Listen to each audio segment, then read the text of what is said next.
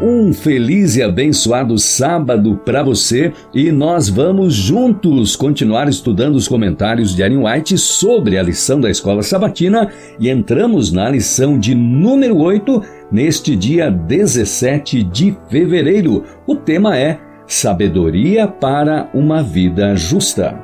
Nós lemos em Salmos 90, 12. Ensina-nos a contar os nossos dias para que alcancemos coração sábio. Nosso tempo pertence a Deus, cada momento é dele e estamos sob a mais solene obrigação de aproveitá-lo para a sua glória.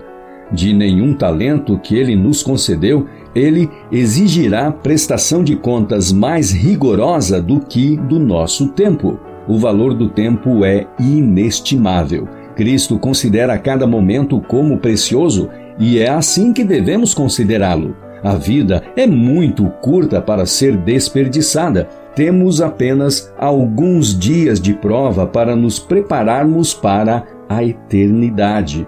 Não temos tempo a perder, não temos tempo para dedicar aos prazeres egoístas ou permitir que o pecado nos domine.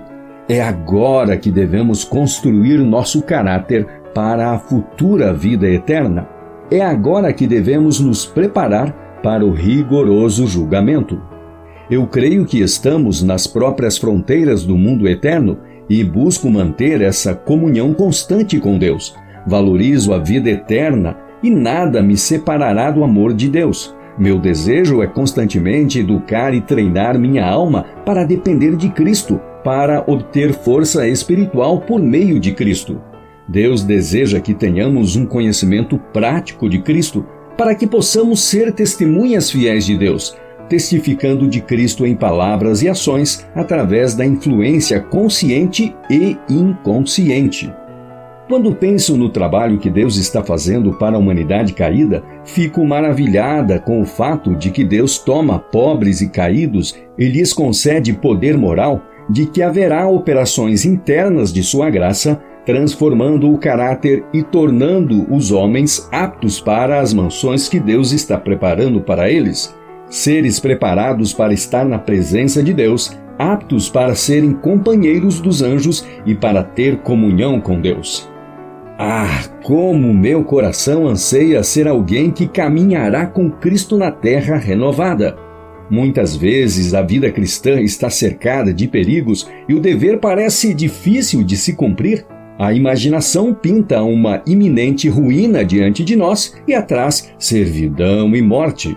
No entanto, a voz de Deus nos diz claramente: avante! Obedeçamos a ordem, mesmo que nossos olhos não consigam adentrar a escuridão. Os obstáculos que nos impedem o progresso jamais desaparecerão diante de um espírito vacilante e cético. Aqueles que adiam a obediência para quando desaparecerem as incertezas e não houver mais riscos de fracasso ou derrota, nunca obedecerão. A fé olha além das dificuldades e se apega ao invisível, à própria onipotência. Por isso, não será iludida. Ter fé é tomar a mão de Cristo em todas as emergências. Jesus não nos chama a segui-lo para depois nos abandonar. Se consagrarmos a vida ao seu serviço, nunca seremos colocados numa situação para a qual o Senhor não haja tomado providências. Seja qual for nossa situação, temos um guia para dirigir o caminho. Amém por isso. E nós tivemos no estudo de hoje citação da meditação A Fé pela qual eu vivo de 1 de junho também do livro Obreiros Evangélicos, páginas 262 e 263. Amanhã é domingo e nós vamos estudar o tema Guardo a tua palavra no meu coração. Desejo a você um bom restante de sábado e até amanhã.